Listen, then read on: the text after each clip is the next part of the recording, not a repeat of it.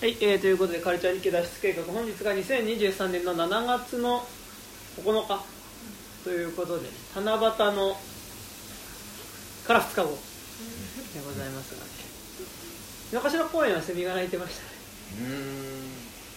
僕は僕は聞き逃してました。あ聞き逃したよねうん。さっき一緒に中島行ったんですけどいやいやえみみみんって感じです。ミンミンってえ鳴いてましたね。もろもろじゃあセミセミでしかないセミが鳴いてましたよね。そっか。お堀部さんはセミの方は気づかれましたか？あ気づかなかった。あ気づかなかった。道に迷っててそれどころじゃないあそうね。そうでしたね。はいということで、えーどうも山田です。そして本日はこの二人が来てます。ということでまずはい、堀部で。はい、堀部さん、はい、そして今日は、はい、初登場。はい下平です。下平君ということでね、はい。えー今日この3人で喋っていこうかなという感じで。まあなんか今日堀部さんいるんでね、まあ、なんか割とアメリカンニューシネマ的なものを喋るみたいなうん。感じで、えー今日がえっ、と「狼たちの午後」という、えー1975年のアメリカ映画について喋っていこうかなという感じですが今日狼たちの午後なのはどういうチョイスだったんですか？あいやなんか堀部からはなんかスキアクローかあまあ堀部がめっちゃパチーノにすごいここ最近。ここ半半年だか1年ぐらいうん。めっちゃ掘り下げててパチーノでなんかまあこのラジオでスキアクローか狼たちの午後やろううんってなっていや元をたどれば、うん。はい元々バニッシングポイントをあそうバニッシングポイントね。取ったあっていうのをで僕と堀部で喋ってね。そう。バニッシングポイントね。二うん。人で喋って、喋りましたね。それを聞いた下平君が、はい。なんで俺を呼ばなかったんだって。あああ僕もバニッシングポイントは結構あー思い入れ思い入れあってうん。まあアメリカンニューシネマ好きだうんうんうんなんで。それでじゃあ次はいはい。やるときは呼んでくれって言ったら、はいはいはい。何やりたいんだって言ったら、うんイージーライダーって言って。ああはいはいあーまいじられあまあ連想連想でね。やっぱこうニューシネマかけるやっぱりこうなんか乗り物みたいな感じがうん。まあそバニッシングポイントってや来たらまあやっぱイージーライダー。イージーライダーはマストかなっていうでそれを KTY に言ったら KTY はイージーライダーは。いやちょっと前バニッシングあー。バニッシングポイントやったしなみたいな。ああそっか。なん。かまあそっか。そそんな需要なんか乗り物い要なんかいや GG ライダーいいい映画ですよ。うんもうやり尽くされてる。なんか乗り物ラジオみたいな。乗りあ乗り物ラジオみたいな。乗り物ラジオは避けたいという。あなるほど。ねそれで KTY はい。あなんでだろうね。なんかじゃあ、まあ、アメリカンニューシネマだったら、はいはいはい私はスキアクローか狼たちの午後かなとか言ってたらああじゃあどっちでもいいってなって、でそれを下平君に言ってみたらうえっ、とスキアクローの方はいが思い入れがあるけれどうん。も、ん今は狼たちの午後が気分に合って。るおそれは夏だから。いやなんなんかスキアクローもともとすごい好きな映画だったんですけど、もう4回ぐらい多分見てて、はいはいはい。DVD 買って、はいはいはい。でもう3回目ぐらいまでは本当もう見るたびに感動して、うん。すごい感動して、号泣してみたいな感じだったんですけど 4, 4回目見た時になんかあんまりピンとこなくなっちゃって、はいはい。まあ、単に見すぎ見すぎ見すぎなのかももう話分かってるからなのかもしれないですけどうん。まあまあそういう状態になっちゃったんで。うん。えそれなんかもう間開けずになんかもうなんかもううんスキャクロ見まくる期間があったみたいな感じ。まあ最初多分、まあ、何日か空けて2回目見て、はいはいはい。その後、まあ多分何ヶ月か空けてまた見て、はいはい。でその4回目も、まあ、何ヶ月か空けて見てみたいな感じだったんですけどうんまあまあストーリー頭には入ってましたけどうんなんなんかうん、まあ、単単に飽きちゃったのかわかんないですけどまあまあなんで今ちょっ回と距離を置きたい感じ、そうそうそう。恋人の話。まあ、ままたまたいずれ見たいんですけどね。い。ずれは見たいんですけど、そうですね今見直すなら、うん。どちらかといえば狼たちの方かな。狼たちの方はちょっとまあ何年か前に1回見たきりだったんで、はいはいはい僕そうそう僕も大学の時に1回見たぶりとかですね、狼たちの午後え結構久しぶりにあと前堀部ん家にあの、うん。お父さんとかと一緒にやあのお好み焼きうん。食べに行った時に堀部が帰ってくる前にうん弟さんがずっと、うん。とりあえず狼たちの午後を流してたんですよ。ああ確かにそうだったかも。それで見るでもなくちらっとあれで本当見てなかった。なんか流れてるだけ、うんうんうん。なんか古着屋さんとかさなんかたまになんか映画流しっぱのとことかあるじゃん。なんかそういう感じ。あなんか流れてる。っていう感じです。ああんまりああああれさ自分最近「私は最悪」っていう映ああ最高ですね。あれめちゃくちゃ良かったんですけどいいっすね。まあ、その中のセリフでなんかまあ狼たちの午後はいはいはい。なんか、まあまあ、夫婦夫婦で話してて、まあ、男の方が「狼たちの午後は何回見ればいいんだ」って言って、はいはいはい。で奥さんの方が「何回でも」みたいな感じのこと言ってて「あちょっと見たいな」ってままた見たいなってだからで私の大学のあのまあえっとグラフィックはい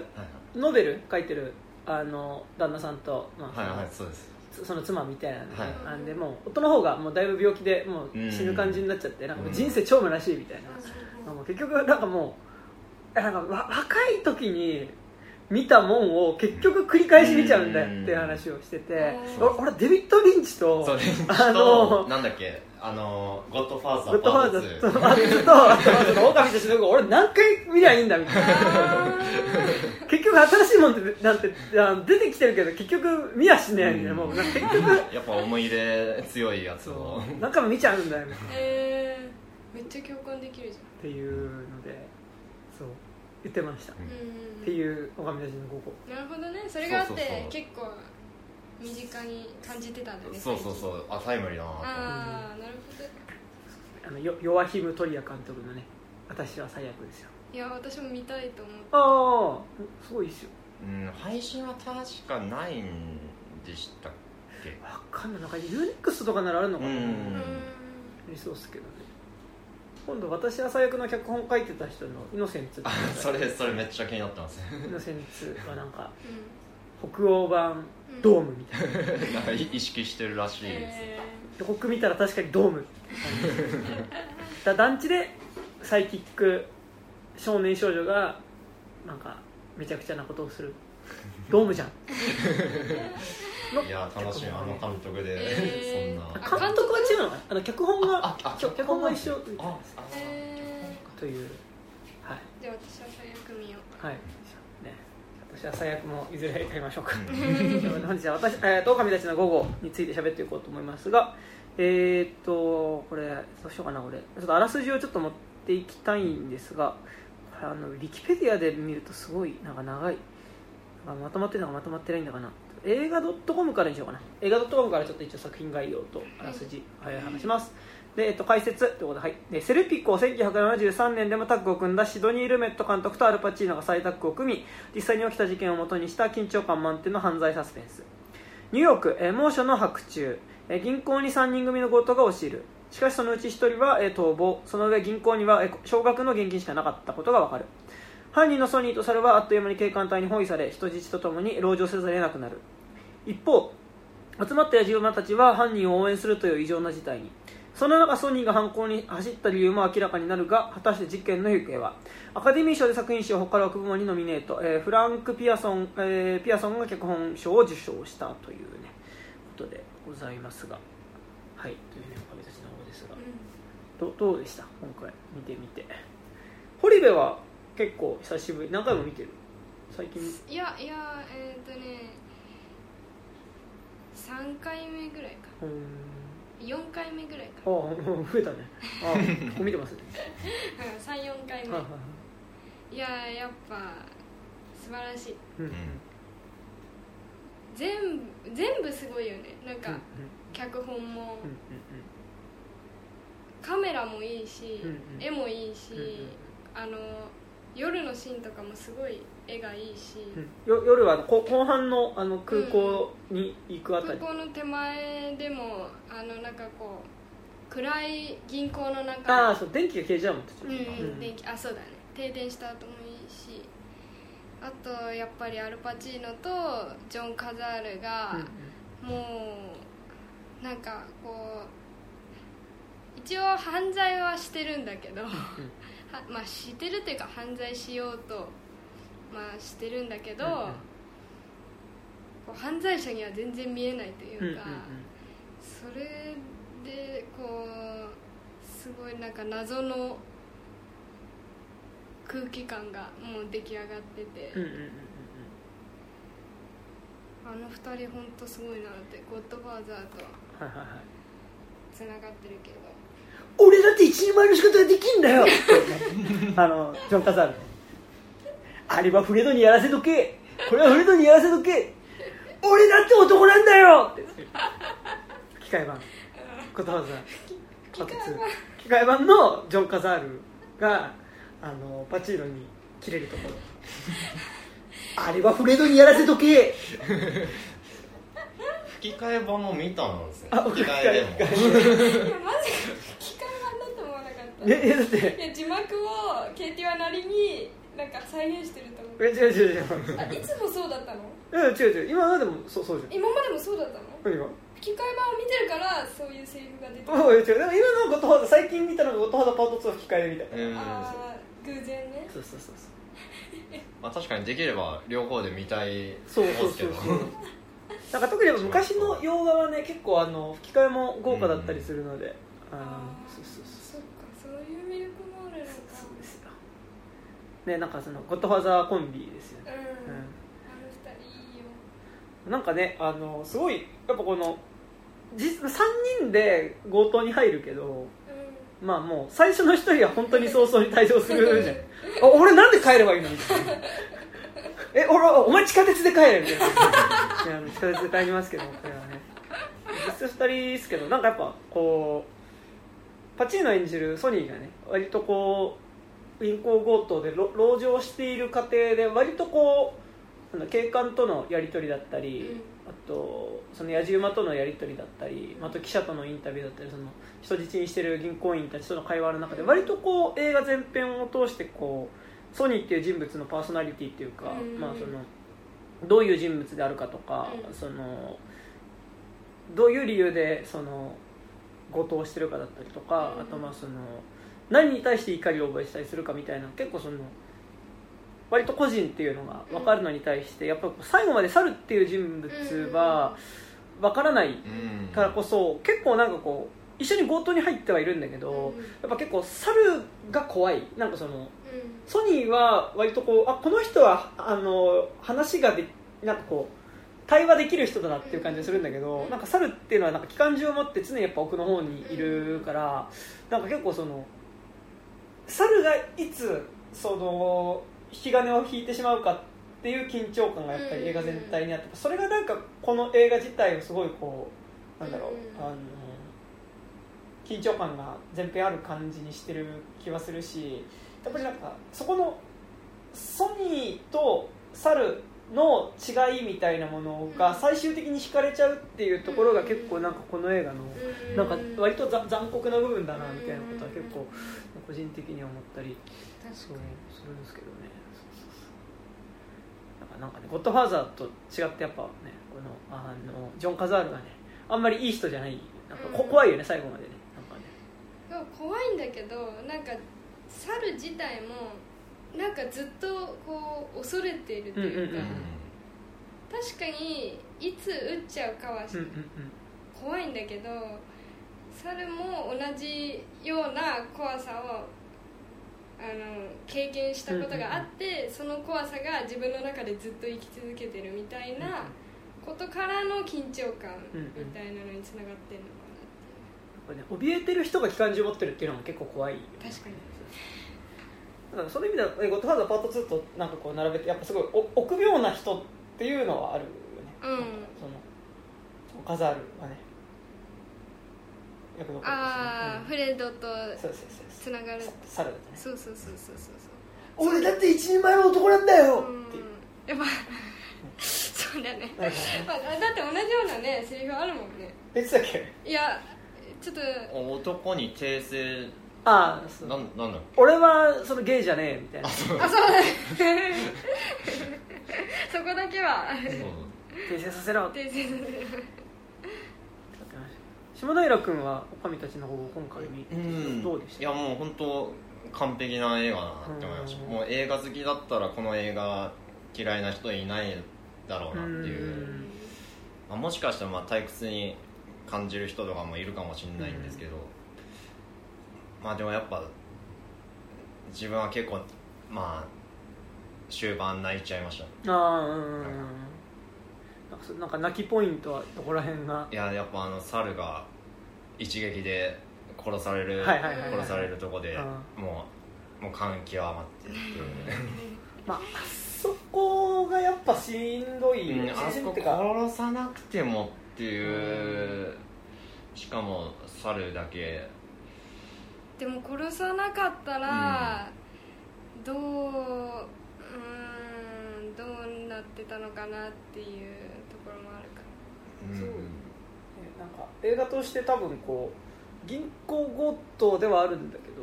なんかこう前編を通してやっぱこう、まあ、割となんか対話がされていく映画だなみたいな感じを持っていて、うん。でなんかやっぱ立場が違うしなんか人種も違うし多分なんかその社会の中における階級みたいなのも違う人同士がなんかやっぱこうちょっと分かり合えていく感じがするんだけど、やっぱり最後の最後でなんかこう銃弾が撃ち込まれることによってなんかこう理解し合えてたかんかもみたいなうん。それ幻想なのかもしれないんだけど、理解し合えてたかもみたいなものがなんか一気にあそこでこうバラバラになってなんかもう一回やっぱりその犯人とうん。その人質っていう形になんかこう理解し合えてたかもみたいな関係性がなんか一回こうもう一回バラバラにされてしまう感じというか、うん。なんかそこすごいせ線を引かれちゃう感じ、うん。なんか線がなくなってたものっていうのがもう一回線を引かれちゃう感じみたいな。のがうん。なんかすごいするですよねラストシーンがねっていう感じですねなんかやっぱ基本的にワンシチュエーションの映画じゃないですか,、うん。ほぼ銀行とその前の通りだけでやっぱなんかこれだけこう2時間ちょっとぐらい、まあ後半最後15分ぐらい空港行くけど、うん。なんかもうほぼそこだけでこう話が進んでてうん。それで飽きないっていうのも結構やっぱすごいですよね。すごいね。うん。私の泣きポイントは最初の方あのの最初。初めてはいパッチのが銀行から出てって、はいはいはい。で最初はなんか大丈夫か不安なんだけど、はいはなんかだんだんその自分が言うことに対して、あの大衆衆がね。群衆が、あの賛成しだした時に、うん、俺そこも確かに泣きそうにはなったけど。なんかこう走っ走って、走り回って。アティカンでしょ。アティカ あの叫ぶところをあのヘリコプターの上から撮ってる。とこはろあれめっちゃ感動するっていうかなんか。すごい。いやこのえっ、とパチーノはあソニー？いうんうん。このソニーの人生の中でこう なんか初めてこう群衆から注目されたというか、うん。こんなに大人数から注目されたのは、この人の初めての経験なんじゃないかなって思ったら、すごい泣けちゃって、よかったな、いいっすよね。なんかやっぱすごいこう銀行強盗の話なんだけど、うん。なんか強盗するっていうことがメインっていうよりは、うんなんか個人的になんかそのソニーって人物がなんかそのひこう強盗に入って人質を取ることによって初めてなんかその自分の人生についてうん。なんかこう他人に話せる機会を、うん。手に入れたっていう感じがしてなんかすごいなんかだからすごいど独白というかなんかめちゃくちゃそのソニーっていうキャラクターのなんかその今までどういうふうに思って生きてきたかとかなんかこう何に対してなんかそのしかもなんかただその話す機会を得ただけじゃなくておそらくもうこれで自分の人生はもう終わりだろうっていう状態になった時になんか誰に対して何を話そうとするのかとか。なんかこう追い詰められたからこそなんかこう言える話みたいなのがどんどん出てくるっていうところがなんか結構すごいいいいい面白いところかなみたいなふうに思っててなんかそのうまくこの場所をどう切り抜けるかみたいな話もまあちょっとあるけどなんかそこっていうよりそうは、だねなんかその取るに足らない人うん。多分取るに足らないとされていた人がうん。なんかその犯罪をすることによって初めてなんかちゃんと自分のことうん。を大衆に向けて話せる機会をなんみんなにみんながやっと自分の話を聞いてもらえるようになったっていうところはうん。それ皮肉でもあるんだけどうんなんかある感じはしますよね。すごいそれがすごい冒頭のカットからなかそうだったじゃあワンシチュエーションだからほぼ演劇でやれるかっていうとそうでもない気はしてて、なんかまあそれはそのさっき言ったみたいにそのソニーが外に出た瞬間にその空撮に変わるっていうところでのやっぱりなんかその狭い空間からやっぱ一気にこう視点が広がるみたいなこととかもあるけどなんか個人的にやっぱすごい重要だなと思うのはなんかやっぱこう映画の冒頭がなんかあの最初本当にニューヨークあれブロブロンクス？ブルックリン？ブルックリンか。ブロンクスじブロックブルックリンだっけ？あれ？あれ？ブブだったのはね。今ブブだったことはなんかその実際の事件を調べたらブルックリンだったうんからああれもブルックリンだと思っちゃった。ブルックリンなんですそうブルックリンな。んであの事件が、まあ、起こる前のところにその最初になんかそのブルックリンの何でもない風景なんかそのベンチのところでなんかハンバーガー食べてる人だったあんりとかな始まり方だったんだって思い出した。なんか地下鉄が走ってるなんか線路だったりとか、なんかこうニューヨークの街角をポンポンポンと映してて、あのなんかもう本当にドキュメンタリーに近いというか、なんかこう日常の風景ポンポンポンっていうものの中に、まあ、なんかその並びで最終的にその銀行っていうものが映って、まあ、そこにこうはい星がいる男っていうのが出てくるんですけどやっぱりなんかその最初にその多分入るニューヨークのカットロケーションのカットっていうのはあれは多分役者っていうよりは多分じ実景っていうかうん。実際に多分街の風景を撮ってるだけのカットだと思うんで映ってる人のおそらく多分役者じゃない気がするんだけどえっとあの実験。あの実験の時になんかハンバーガー食べてる人だったりとか。ハンバーガー食べてる人はあれだよね。さソニーの奥さんと子供。それなんかまた後半であの連絡受けた時のとこじゃないですかハンバーガー食べててよなんて。なんかあそっか歩いてるところ、うんうんそうそうそうそう。歩いてるところで出てくる。いやだからその最初のなんか実験のところは多分全然普通の人たちだと思うんだけど。なんかその並びの中でなんかこの銀行が、まあ、襲撃される銀行がポンって映るっていうのがなんかこう単純になんかすごいこう要は自分たちが暮らしてる日常の街となんか地続きのところでこの事件が起こってる感というか、でなんかだからここで事件を起こすサルとかソニーっていう人物がなんかこうすごい特別ななんかこう人たちっていうよりはなんかやっぱある種この街の中に暮らしてるなんかこうおそらく誰もが抱えてるであろうなんかこう怒りだったりとか、まあ、貧しさみたいなもののなんかこう一応映画の中で映るのはソニーとサルだけどなんか別にそうじゃない人でもここのソニーとサルと同じような日常を、まあ、生活をしていてそれぞれやっぱその鬱屈した思いがあるっていうのが感じがなんかこう実験の中で流れてくるとそんな気がしてなんかその中でやっぱその銀行強盗っていう日常の風景の中にある1ポイントがなんかこうある種非日常なイベントが発生することによってなんかその普段暮らしている街の中ではなんかこう鬱屈としていたりしていてもこう言葉にできなかったことっていうのを強盗してするっていう非日常になったことによって言えるようになる。でなんかだからその割と一市民の言葉でもあるからなんかよりすごいあのこうぐ群衆っていうか市民も熱狂していくというかあそこで警官じゃなくて明らかにその犯人の側の方にどんどんこう気持ちを重ねていくっていうのはなんかすごいその感じなんだろうなと思うしなんかあそこで犯人のなんかやっぱ基本的に警官に対して怒りを覚えていてで犯人の側に共感していくマインドっていうのはなんかでもすごい多分70年代とか多分60年代ぐらいのなんか多分空気感だったんだろうなっていう感じはすごい見ながらしていて。バニシングポイントもそうだもんね。そうですね、うんうんうんだからだから多分なんかそこら辺はすごいこう公民権運動みたいなこととか、なんか多分その途中出てくるアティカっていうのはじ実際にあった、うん。ね、あの刑務所？内での警官によるうその暴行事件みたいな実際の事件に対してやっぱりそのアティカって名前を言うとやっぱりその銀行強盗を取り囲んでる警官っていうのがやっぱりその警官によるその暴力であるっていうことが関連づづいてやっぱりそこで怒りが市民の中に生まれてくるみたいなのは、なんかやっぱすごいこ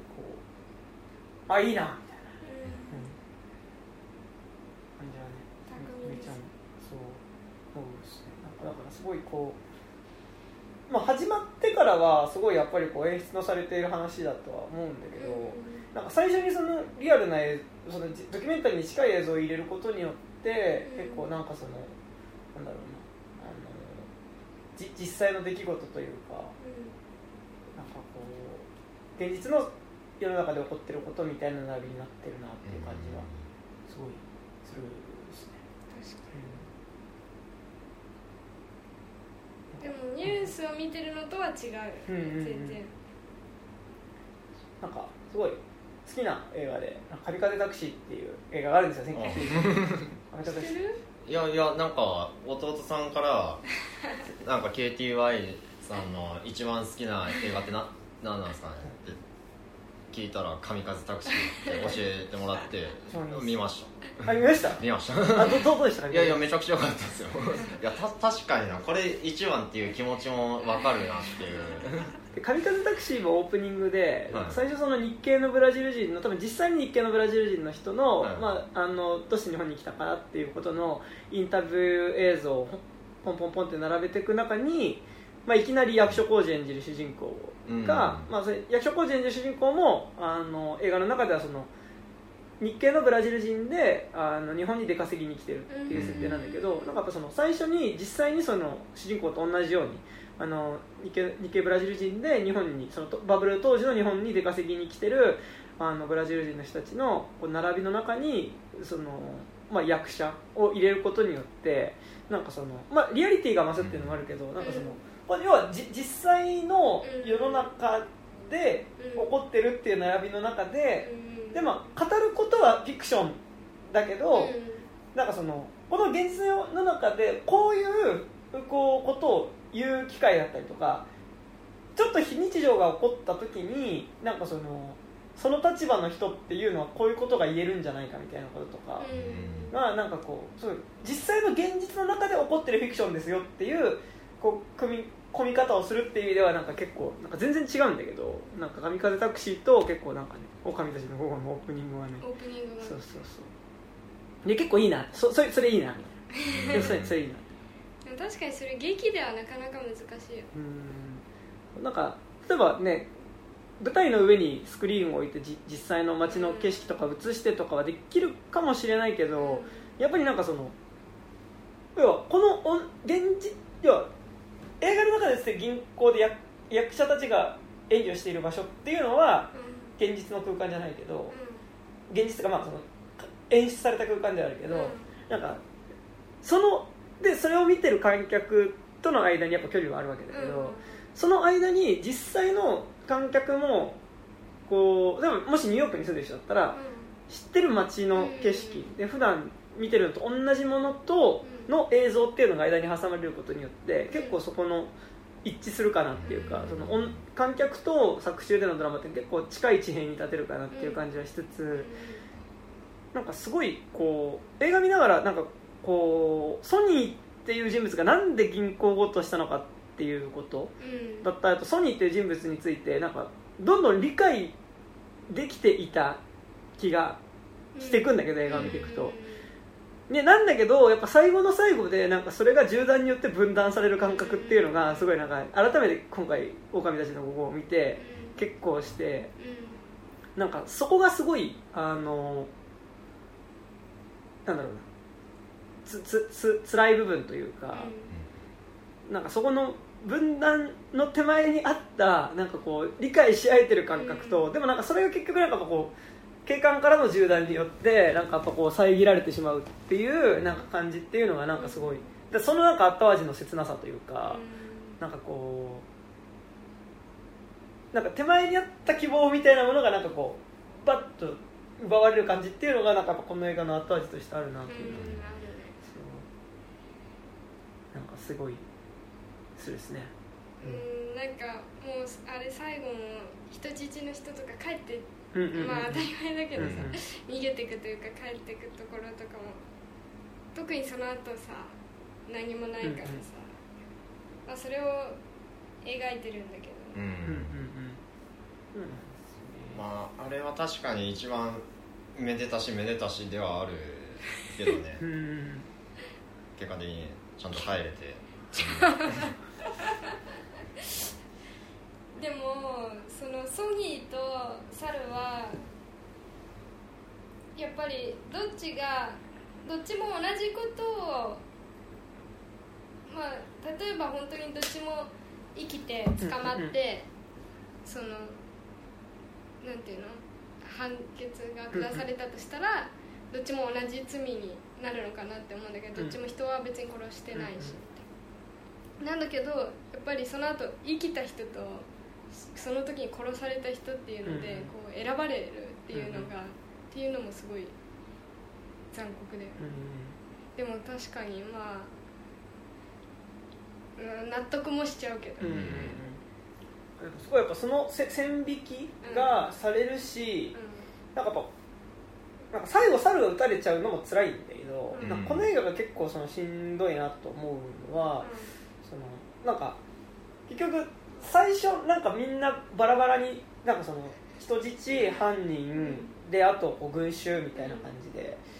いたし、まあ、その恋人だったり、まあ、ソニーの恋人だったり、まあ、ソニーの妻だったりあの、まあ、こういろんな人物がいる中でなんか割とこう少なくともこ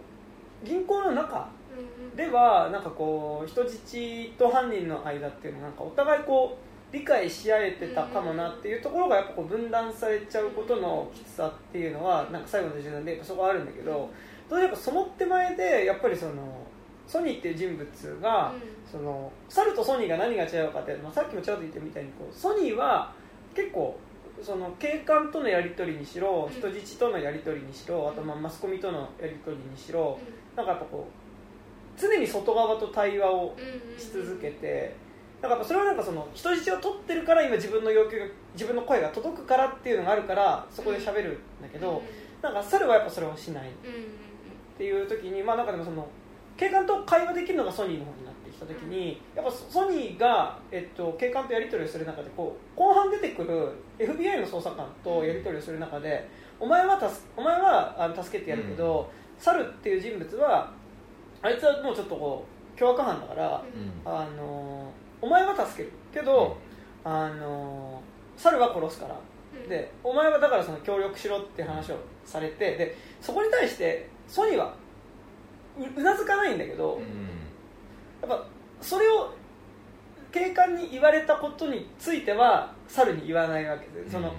そのけ FBI とやり取りした後にこう警察署の中戻ってでささ猿と話すときにあもう FBI のやつなんか話したけどあれなんだったなみたいな。いやあの別にそういう何も話してないよみたいなことを言うんだけどあそこでそのあの本当であればそのお前のことを売れみたいなことを言われたけど、まあ、そんなことはしないみたいなことを言うけどなんかあそこでやっぱ猿に対してあの言えなかったことっていうのの時点で多分こう無意識のうちになんかこう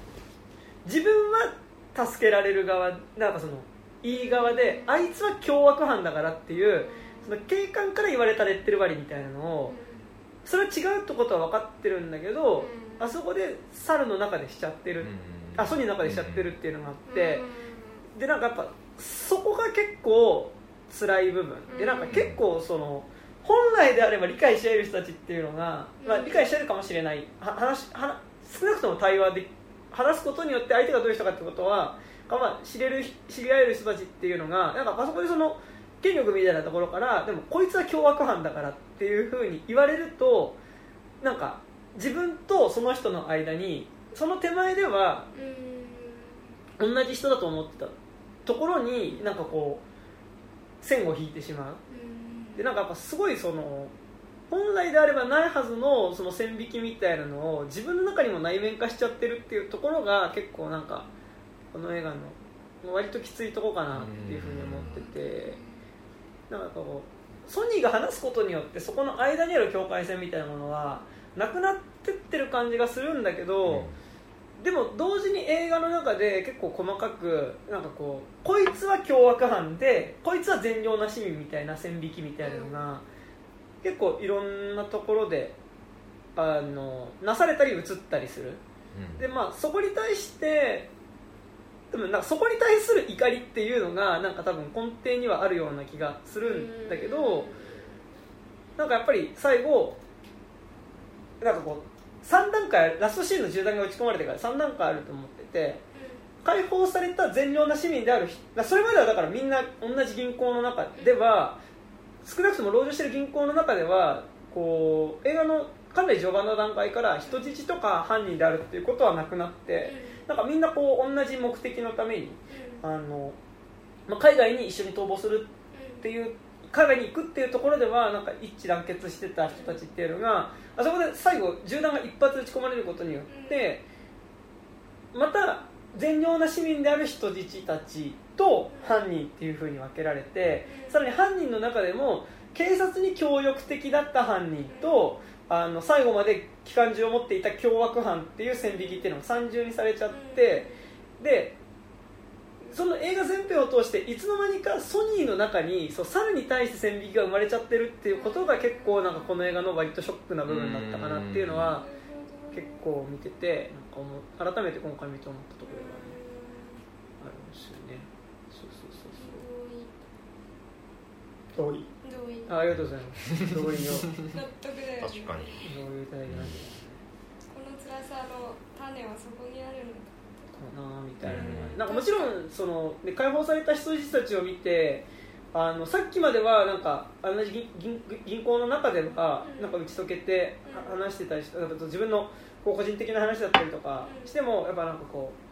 うそれを受け止めてたくれた人たちがやっぱ警察に保護された瞬間になんかあ怖かったみたいな感じで。でこっちの方を全く振り向きもしない。うん。で立ち去っていくっていうのを後ろ姿を見つめるそのソニーっていうところで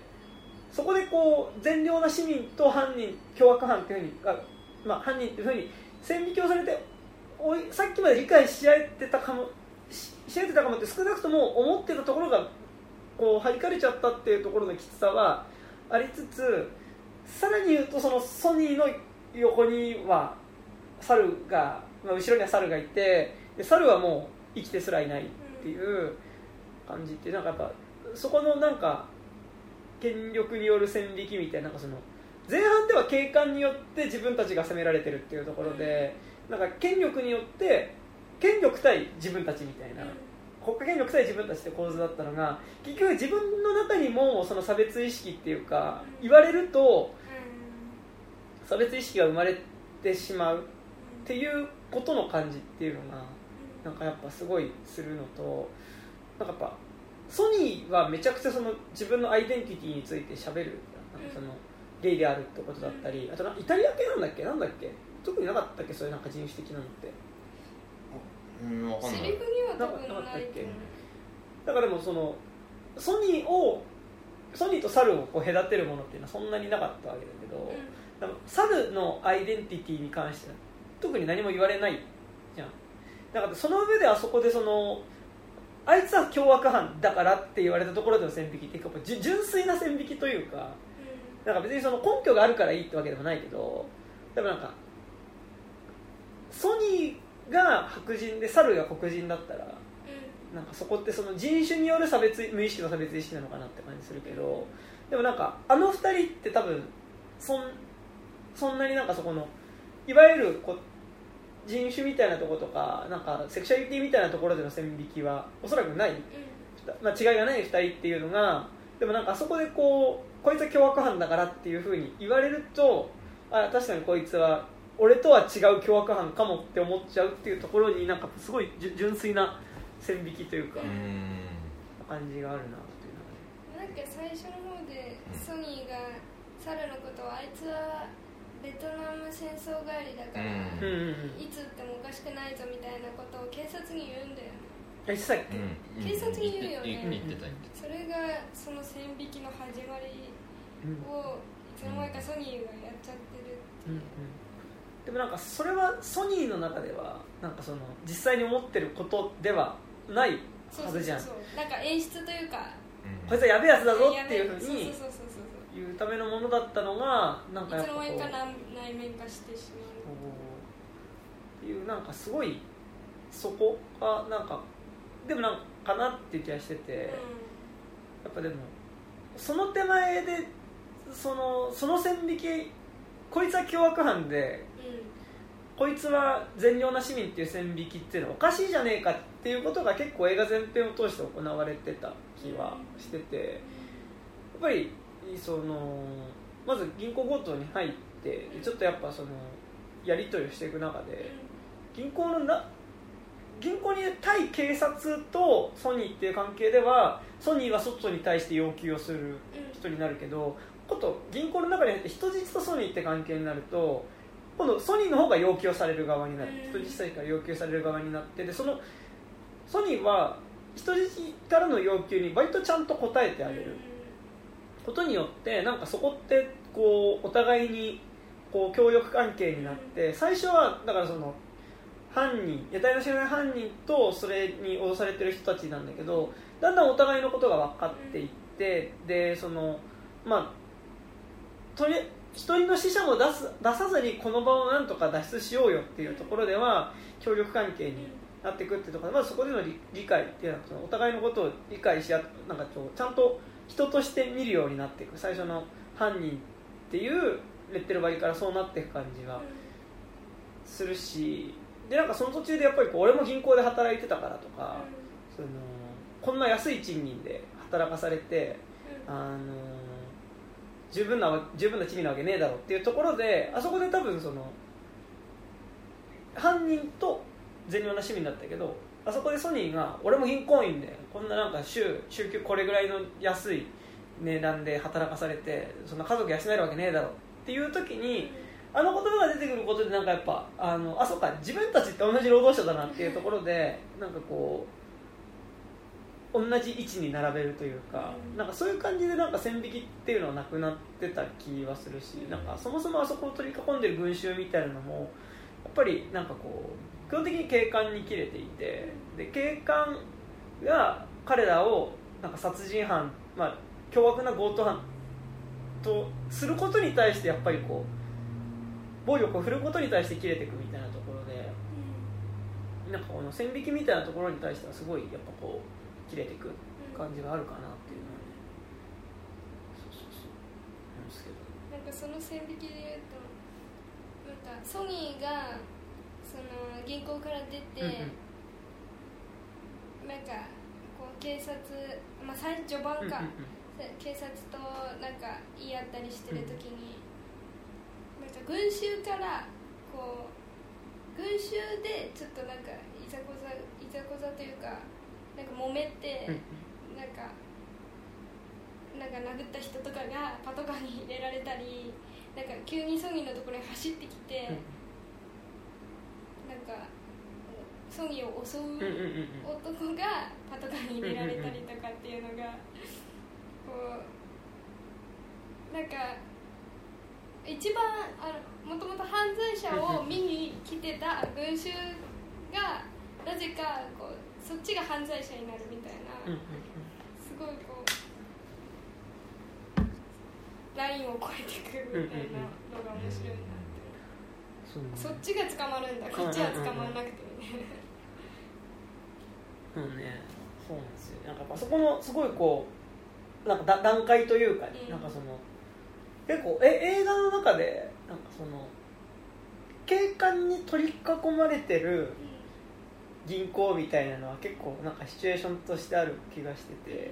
だから銀警官に取り込まれてる取り囲まれてる銀行の中ではむしろなんかその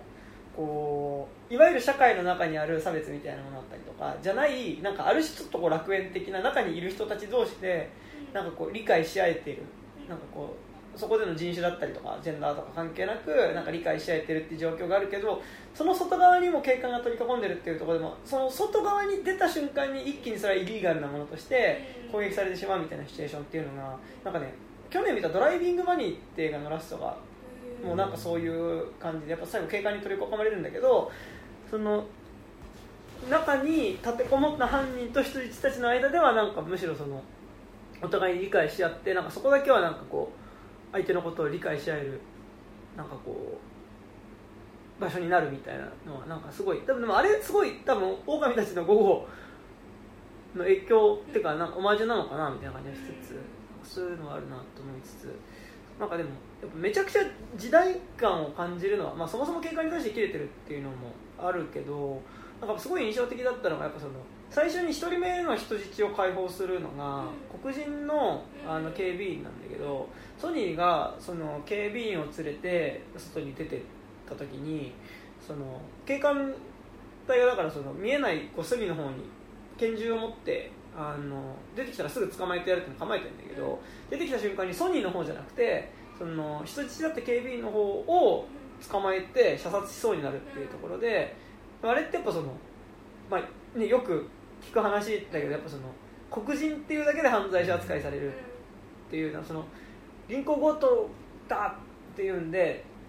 銀行強盗が起こってるっていうシチュエーションで白人と女性と黒人が一緒にバッて出てきた時に白人の男性と白人の女性と黒人の男性が3人でバッて出てきた時にじゃあ誰が一番最初にその犯人だって言ってその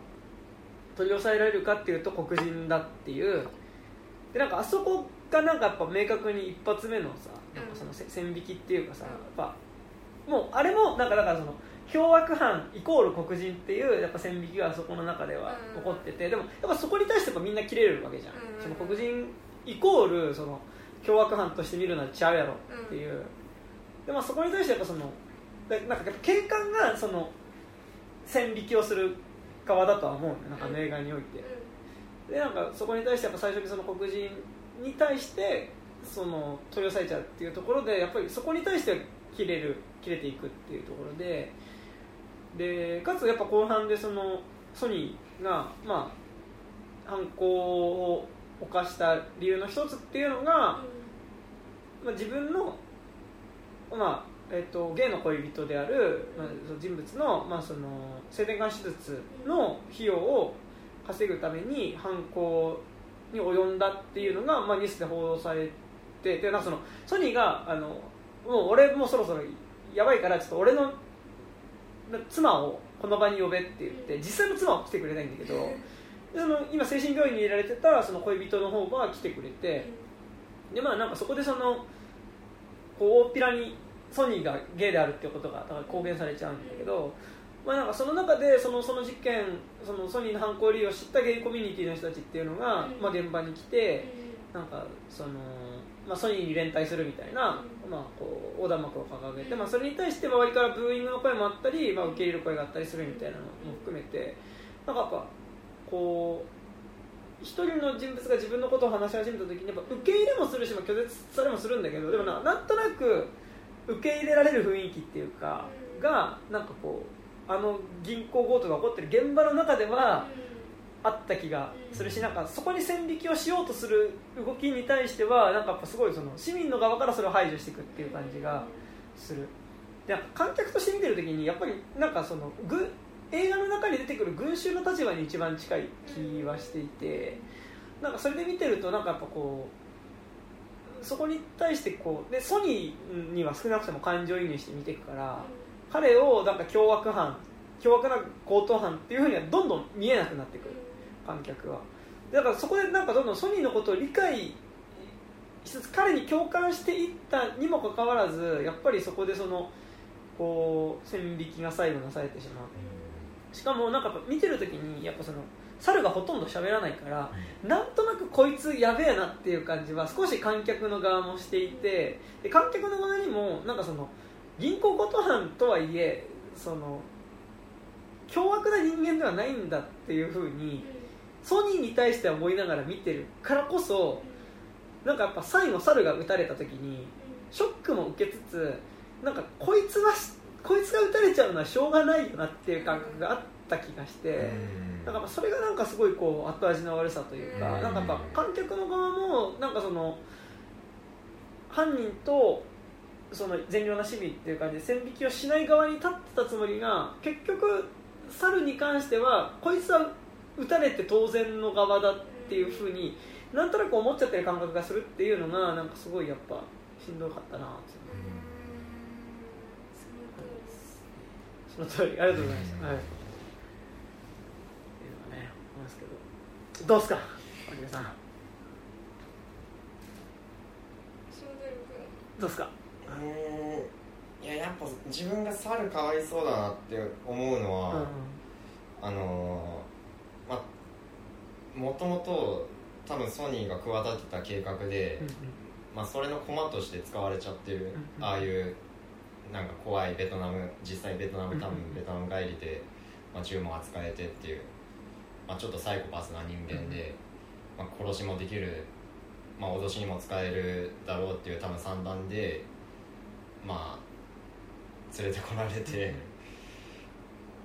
まあ実際は主にはまあ自分の目的その恋人の性転換手術の費用のためみたいな感じでまあでもまあ多分普通にうまくいくと思ってそれやってたんだとは思うんですけどでも、まあ、結果的にうまくいかなくてで最後やっぱ猿だけ死んじゃうっていうのがやっぱ悲しいなっていう。あとなんか途中であのまあソニーの心の中も多分すごいいろいろ揺れ動いてると思うんですけどあの銀行の店長の人もなんか多分いろいろすごい責任とかあって、まあまあ、途中であのまあその銀行内の銀行員うんたちにソニーがいろいろ気を回して気を使っていくんですけど、まあ、そこで店長が店長もなんかちょっとなんか体調崩すかなんかあして。ー糖尿病なんですよ。ああそう糖尿病ででソニーが「大丈夫か?うん」みたいな感じで言った時に「親切ぶるのはやめろ」って冷たくん言い放ってっていうところで結構すごい複雑な気持ちになってあこの人はこの人で、まあ、銀行員たちを守ろうとしてるし、まあ、それだ多分第一に考えて、まあ、ソニーには協力はしてるんですけど、まあ、やっぱその親切ぶられることに対するもともと犯罪者だろっていううん。銀行を襲いに来たそこでの怒りみたいなのも、まあ、ちゃんと実は持ってて、うんうんうんってなるとやっぱうーんなんだろう。もうほん本当なんかよくできてるなって感じなんですけど、銀行員の中でもやっぱりそのソニーたちに対する気の許し方の度合いみたいなのがちょっと絶妙に違う。なんか明らかになんかあのずっとガム噛んでる女の人とああとなんか多分ちょっと一番年長者っぽい女性の人。だからなんか途中一回そのソニーと一緒に外出て行っあ、て、あのあああなたも一緒にちょっとついでにちょっとあの外出ましょうよみたいな感じで解放されましょうよって言っていやあなた同僚たち置いて私だけ外出はいけないでしょって言って戻って拍手喝采される人とかは、まあなんか比較的すごいこううんうん。あの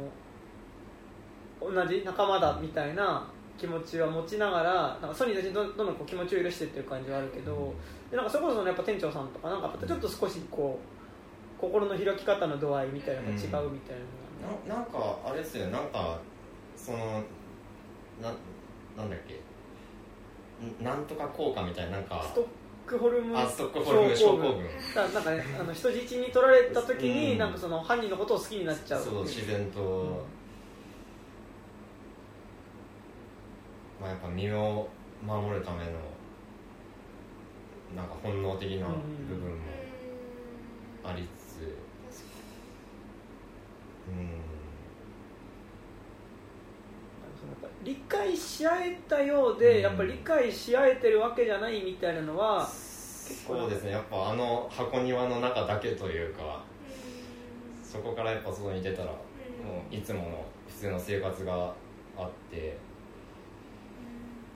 銀行員と犯人たちもそうだしなんかやっぱこうあそこでソニーがゲイ、まあその恋人のためにあの同性の恋人のためにその今回の事件を起こしたかもしれないっていうのが報道された時に、まあ、そこでそのソニーに連帯するってきたゲイコミュニティの人に対してその手前のアティカっていうふうにこう群衆が反応した時に対してはやっぱりそこの群衆の反応に対してさらにその相乗効果的にソニーも乗っかっていく感じになるけど、うんやっぱりそのゲイコミュニティの人がそこでこう共感っていうかをなんかこう連帯みたいなことを示す時にはなんかそこに対してこうただ見つめるだけのソニーみたいな、うん。なんかそのこう理解し合えるっていうことでもなんか必ずしもなんか理解ソニーをなんか観客もこの映画見ててソニーを理解したつもりにはなるけど結局のところどういう人かっていうのでも実はそんなに分かってるわけでもないみたいな。うん。なんか複雑ですよ。なんかその恋人にもなんかああの男の方の恋人にもなんか暴力振るってたみたいな、うんうん。だからね、なんかあそこの恋人とのやり取りの中で、なんかこうソニーがなんかそのいわゆるその純純愛というか本当に恋人のために献身的に起こした犯行っていうのではうん。かなと思って見てると犯人からでもあんたは私に暴力を振るったじゃない。ってのをつけられもうちょっとやばもうその私は殺されるかもしれないと思ったみたいな話が出てきた時に結構ソニー自体に対してもうん。ちょっとこいそうえこいつそうなの思ったよりやばいやつなのっていう。でなんかでもでその、まあ、おそらくソニーはゲイってのはババイセクシャルなのかもわかんないけど、だからその妻と恋人両方に電話をしてて両方とも、まあ、その逃亡する飛行機に乗乗乗りに来てほしいっていうふうに言うんだけど、で多分恋人を好きだって言った気持ちも本当だし家族のことを大事だって思ってる気持ちも本当。だから、なんか多分そこもあるからなんかゲイコミュニティの人からなんか賛同するって言われた時になんかそこだけが犯行理由でもない気がしててこれ結構最後まで見ててソニーがこの銀行強盗を起こした結果なんかどうできれば彼的にはハッピーエンドだったのか。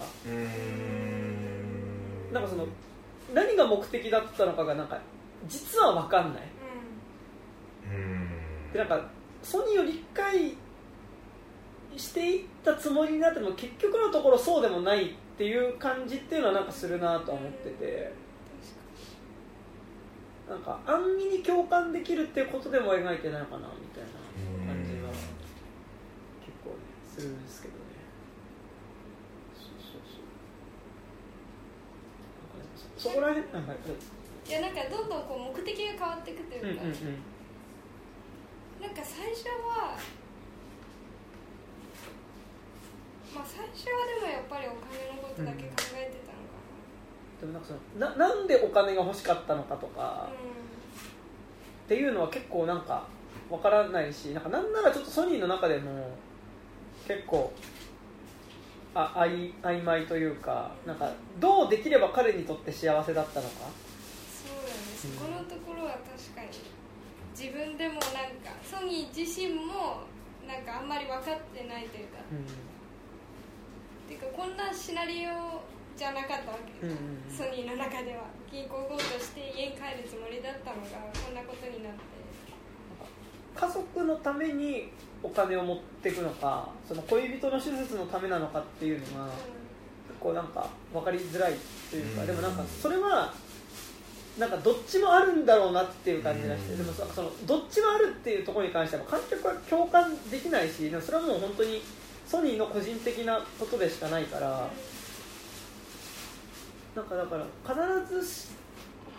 完全にその人のことを理解することはやっぱできないかなみたいな線引きのバランス感ではある気がしてて。でなんかやっぱ後半お金っていうよりはその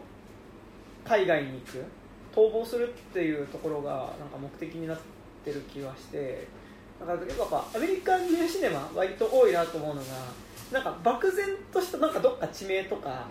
漠然としたどっかの場所っていうのがそこに行けば全部が解決するみたいな。なんかそれ結構具体的な地名だったりするんだけどでもそれってなんか、まあ、この作でアルジェリア？だったっけ？アルジェリアって言ってたっけ？まあ、最終的にはアルジェリア。でもあの猿はワイオミうんなんか猿はばなんかあんまり頭良くないから海外行くぞって言ってるのになんかアメリカ。割と近場な。日本日本で言うとなんかちょっと海外逃亡しようぜみたいな話になった時にえちょっとちょっとどこ行くみたいな。えちょっとちょっと韓国に逃亡しようかみたいな。あお前どこ行きたい？うーんうーん岩手かなみたいな。岩手も日本じゃねえかバカみたいな感じなんだよね。でもなんかやっぱそれだけ多分猿は外のこと知らないっていう感じだと思うんだけどなんかって言った時になんかでもなんかすごくこうそこに行けば漠然と全部が解決するかもしれないみたいななんかユートピアみたいなのが設定されるのって結構アメリカニュースにもある気しててでやっぱなんかやっぱそこにはたどり着けない。でそれなんかイージーライダーもそうだしなんかバニシングポイントもその加速していった先に目指してる場所にはたどり着くことができないし、カーボーイあまあなんかカーボーイもやっぱり最後、マイアミだうん、あそこに行けば全部がうまくいく、うん。なんかそこに行けば全部がうまくいくっていう場所にやっぱりたどり着けないっていうのは結構やっぱアメリカンニューシネマある気はしてなんかだからそれってやっぱなんか後半ってやっぱそこのアルジェリアって場所に行けば多分そのお金っていうよりはなんかやっぱこうソニーの中にあるそのでも自分のセクシャリティみたいなところとあと、まあ、とはいえ自分の家族も愛してるし恋人も愛してるみたいなところだったりなんかそのニッチもサッチもいかなくなってるそのもろもろのうまくいかなさっていうのがなんか全部解決するんじゃないかって思ってるけどやっぱりそこにはいけないっていう。はなんかそこはやっぱすごいアメリカ西野っぽいなと思うんだけど、っていう感じはねしますよね、うん。アルジェリアって猿がいるはずだ誰だ？ろいやソニー。ああソニーソニー。ソニーそれですごい賛成するんだよね。あの銀行員銀行員たちもね。でなんかあのおガムガム噛んでる子がなんか一番なんかこうなんだろう事態を重く捉えてないというか。さうん逆に楽しんでやろうぐらいの。打ち解け度合いがすごい、うんすごい。なんかこうこの言葉でそれを言っちゃうと嫌なんだけどなんか猿とソニーの間の違い何かあるかなって思った時になんかソニーもソニーなりに結構そのうまくいかなさとかはある人だと思うんだけどやっぱりなんかコミュ力の違いはめちゃくちゃある気がしてて俺コミュ力って言葉嫌いなんですけどコミュ力の違いはめっちゃある気がしててなんかほのぼのとしたシーンとして描かれてたけど結構あ、まあ、この違いだよなってめっちゃ思ったのはなんか後半やっぱ銀立てこもってから数時間経ってから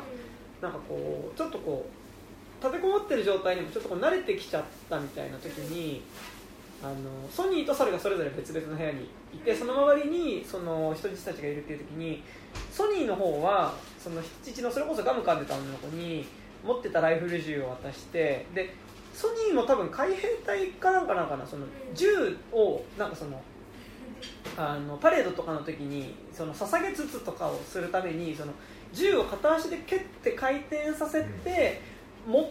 も持つみたいなそれのやり方をその犯人あとその人質の女の子に教えててだからもう犯人なのにその銃を人質に渡すぐらい相手のことを信頼してでそこでその銃の捧げつつの仕方っていうのを教えてる教えて談笑してるっていうのに対してなんか秘書室みたいなところに立てこもってる猿とあの多分結構年長者の女性の銀行員っていうのはなんかそこで会話してるんだけど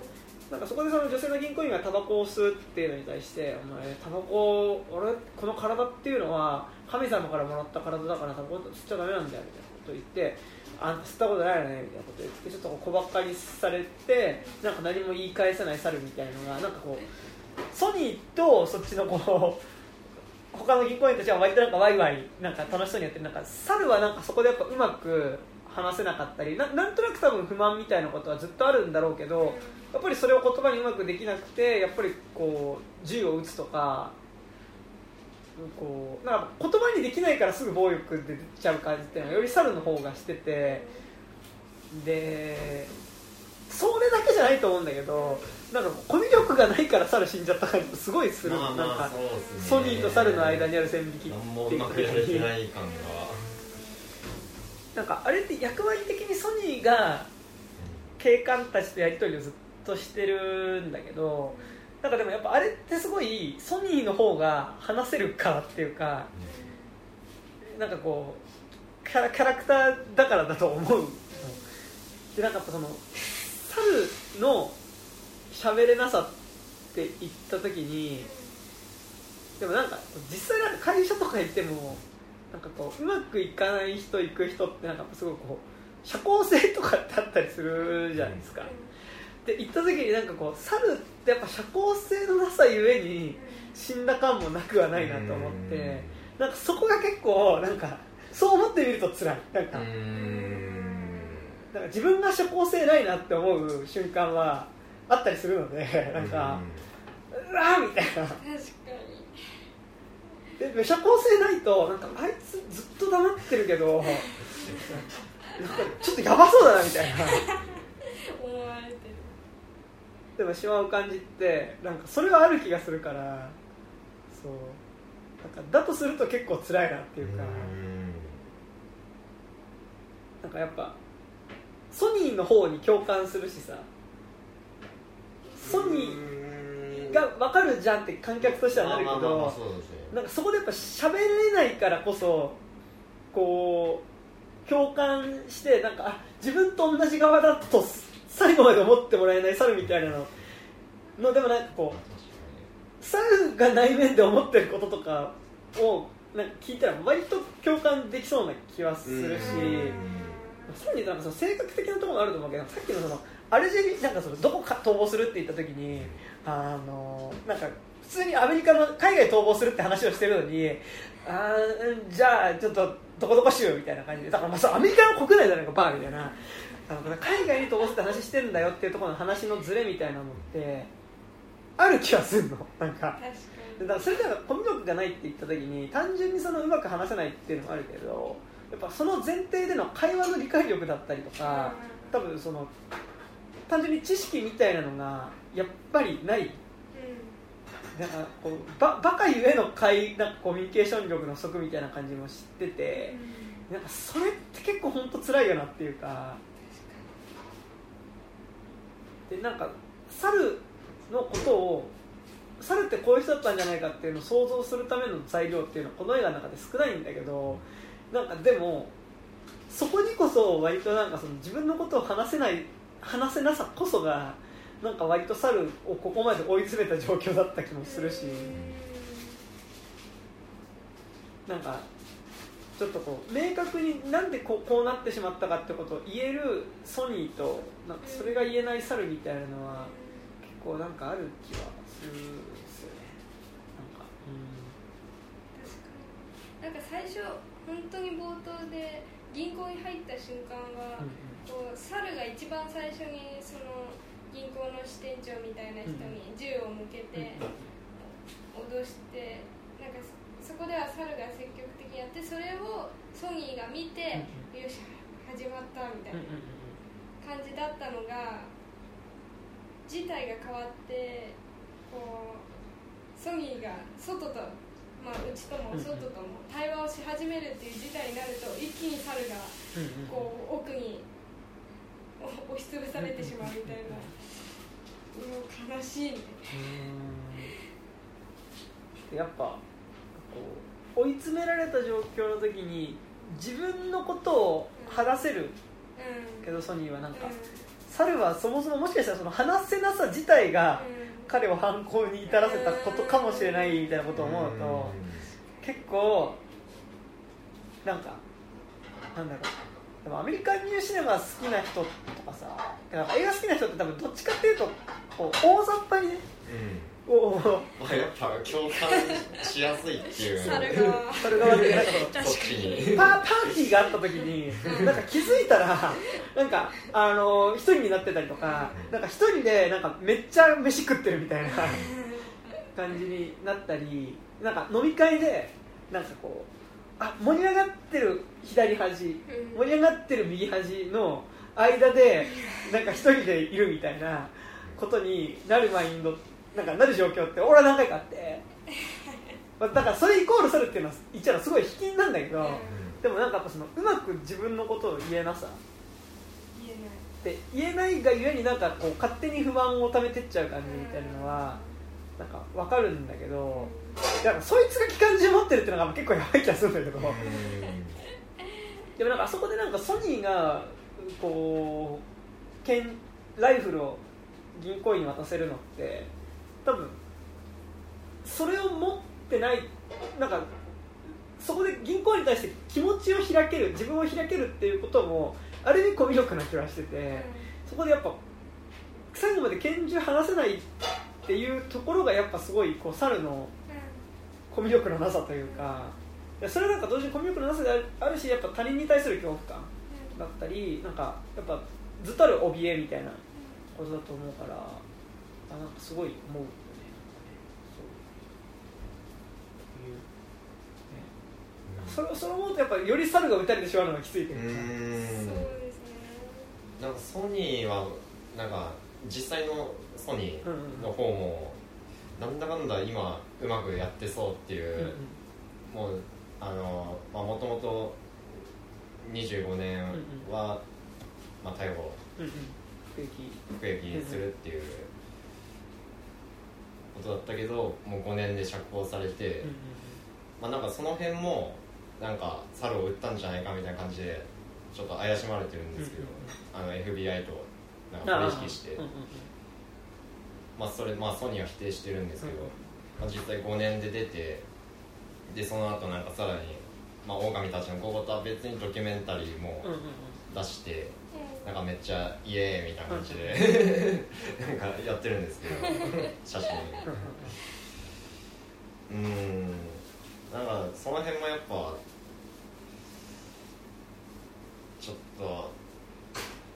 まあソニーちょっと腹立つかな映画のソニーっていうよりはそのまあ、まあまあまあ実際の実際ソニーの話ですけど。うん。まあ映画としてのソニーは、まあ、確かに気持ちわかるし自分も、まあ、その立場だったらそんなそんな感じになってるかなみたいな。のはあるんですけどね。っていうね感じありますよね。なんか別にこう別になんかソニーがなんかめっちゃ嫌なやつって感じじゃないんだけど、猿とソニーを対比した時に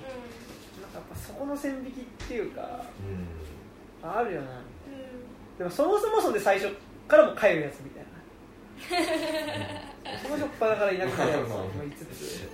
まあでもなんかあれですね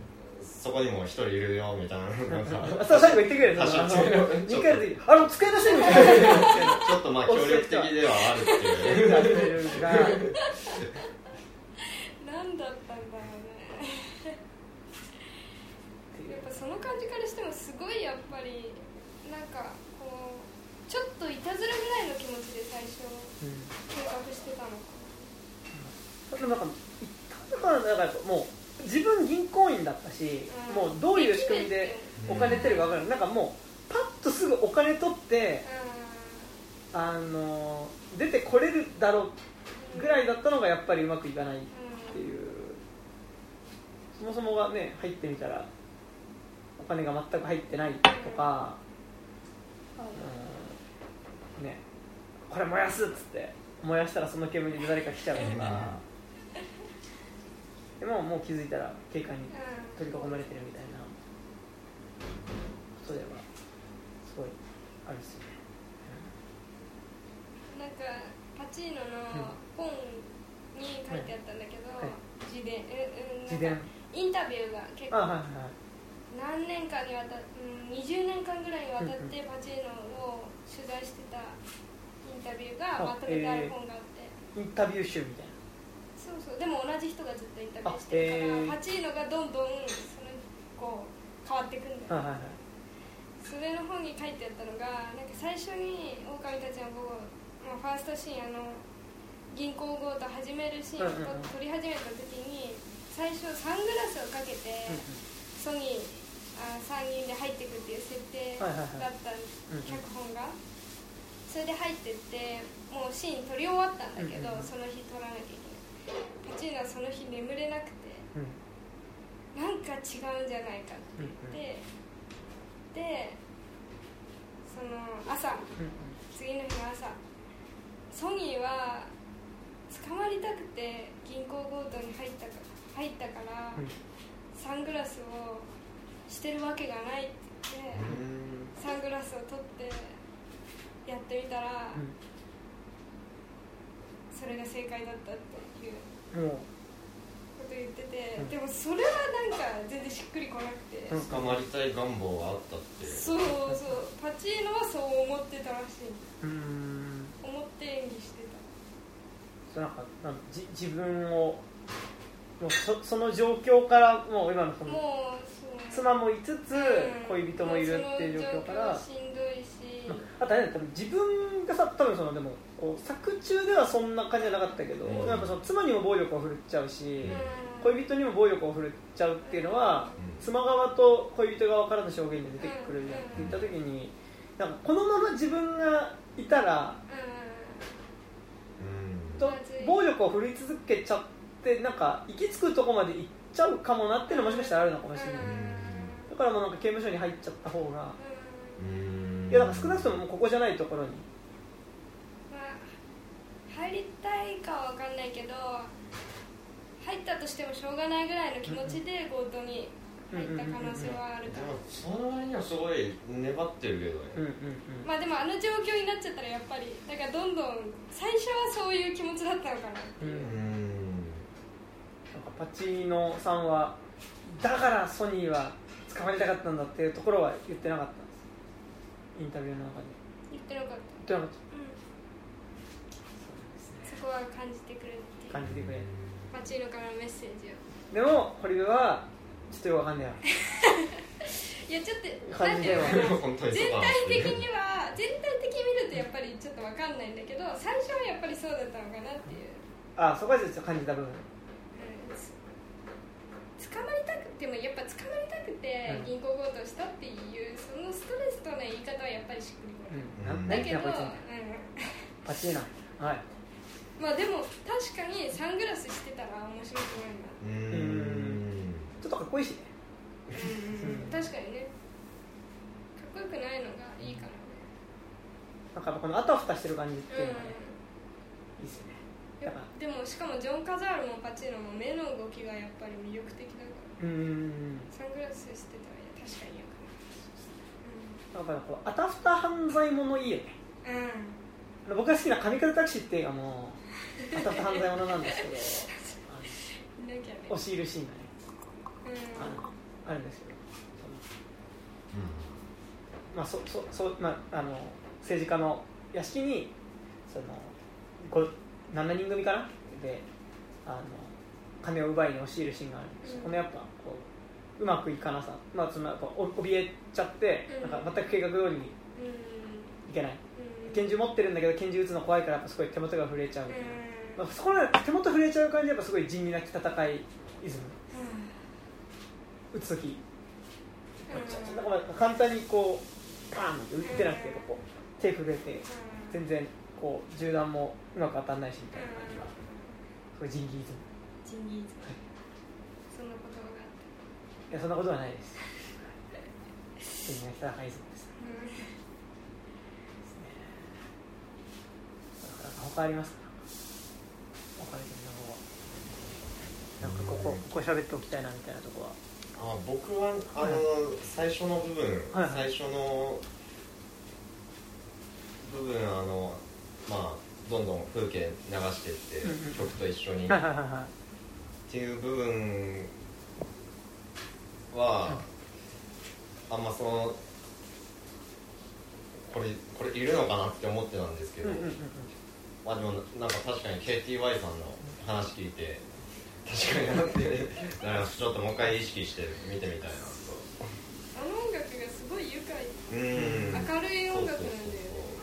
そうまさかこんな映画が始まるとは思わない。なんかねむしろなんかこうか観光映像っていうかさ、うん。なんかこうこんな街ですよみたいなさ、なんかスカーフェイスもさ、最初なんか海をさ綺麗な海をあそうだ海に浮かぶ。まあでももともとあの国境の国境？国境じゃないや。うーんとキューバからの移民を審査する場所か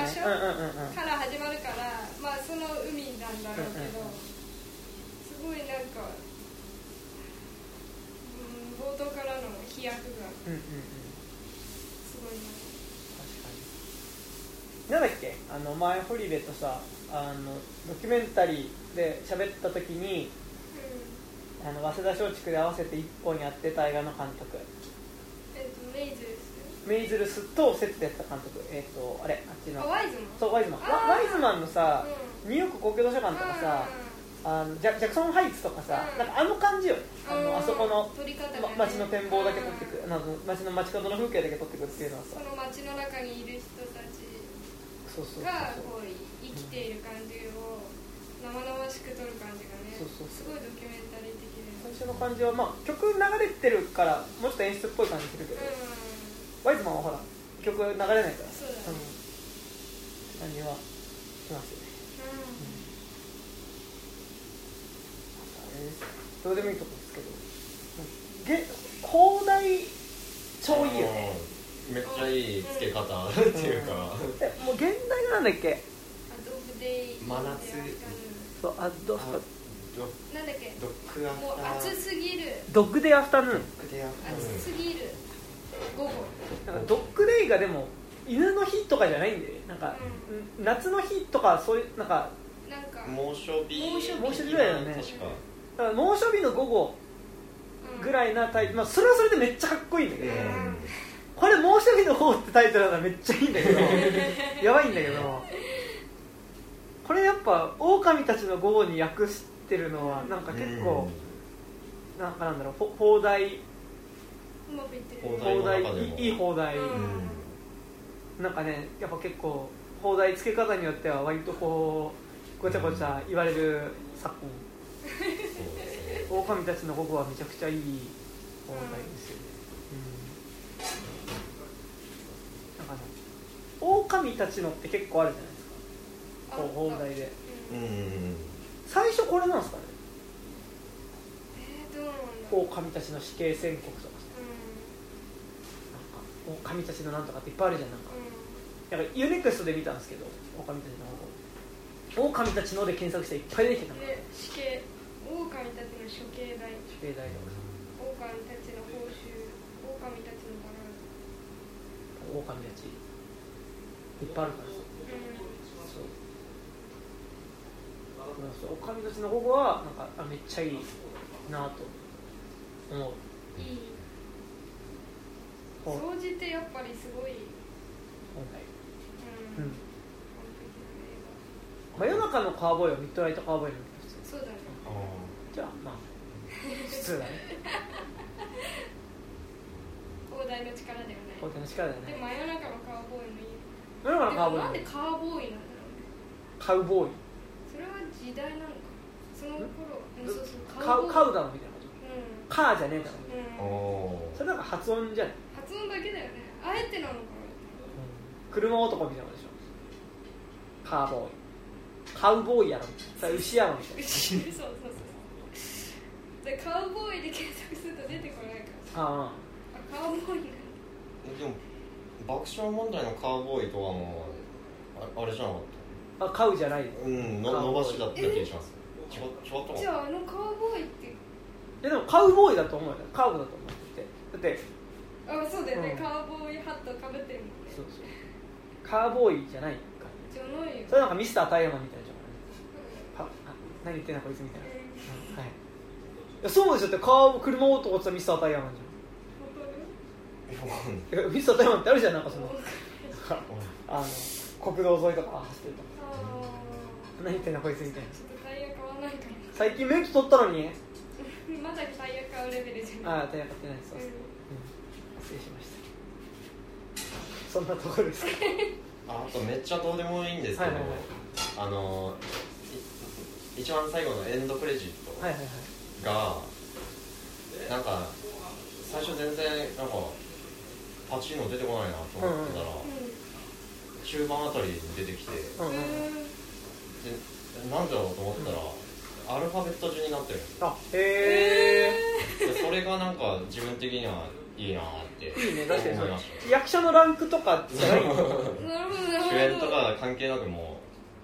あでも確かに私もそうだったかう、も、うん、あれ？あのあれパチーノもう出たんだって思った。結構珍しい普通に A の人から出てたんだ。そうですそうです。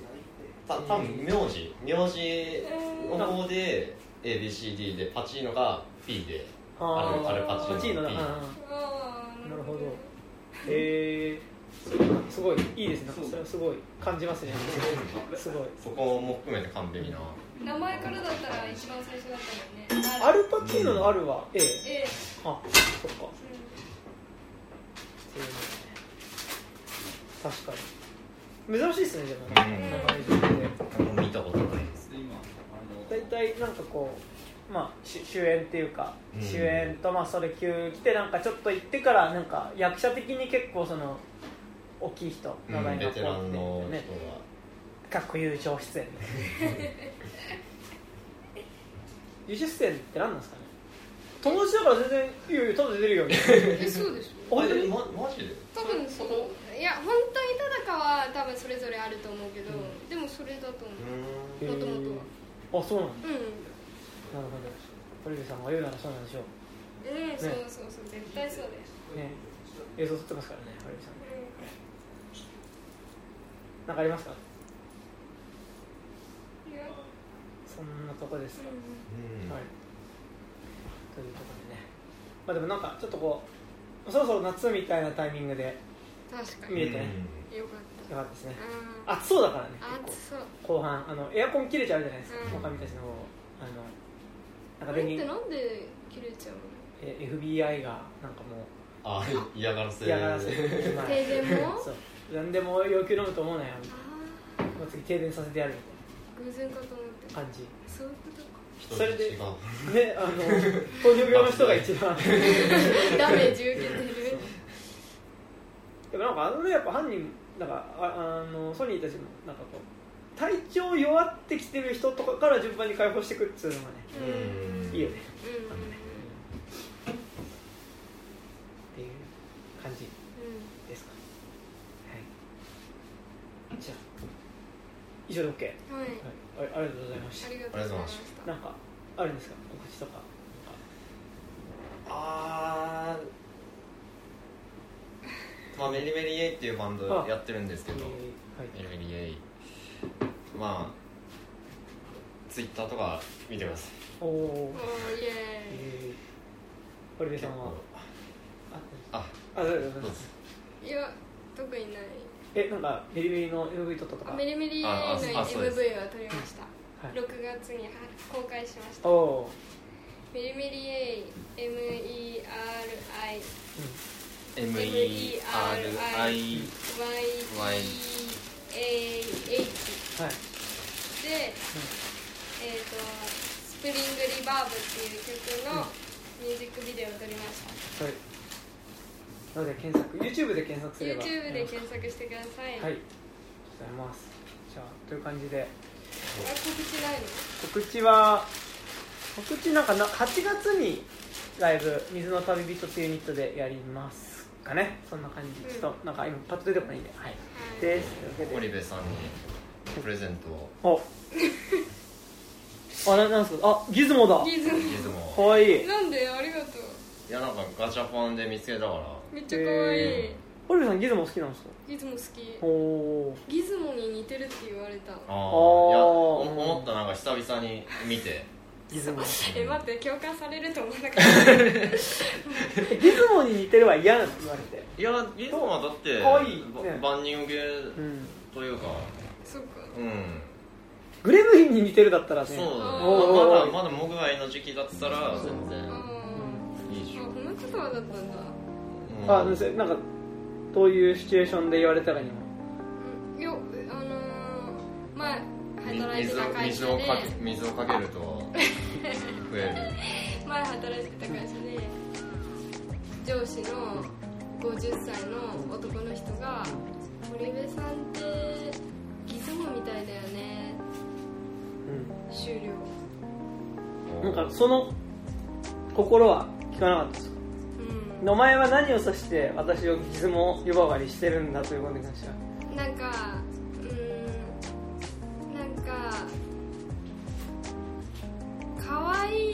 あストレートな可愛いとは別の可愛い。セクハラですね。セクハラですよそれは。ね映画をえ？いやうーんえどどうだったの？嬉しかった。いいや全然嬉しかった。ちょちょっとこれセクハラだよまた確かに悪意はなかったかもしれないですけど、まあ、まあ受け取りで次第は次第なんで、ギズモに似てるね、でもめっちゃ可愛い。うん。まあギズモはこれもらったらちょっと嬉しいかも。うん。これもらったからあの言葉はよく受け止める。受け止められなかった、うん。あよかったですねそれはうん。すごいなんかガチャポンに入る。入るための。あそうそうまんまるモグは言ってるし、へええっと。はい。ですねはい。っていう感じです。じゃあ本日は私山田と。堀部と。下平でしたありがとうございました。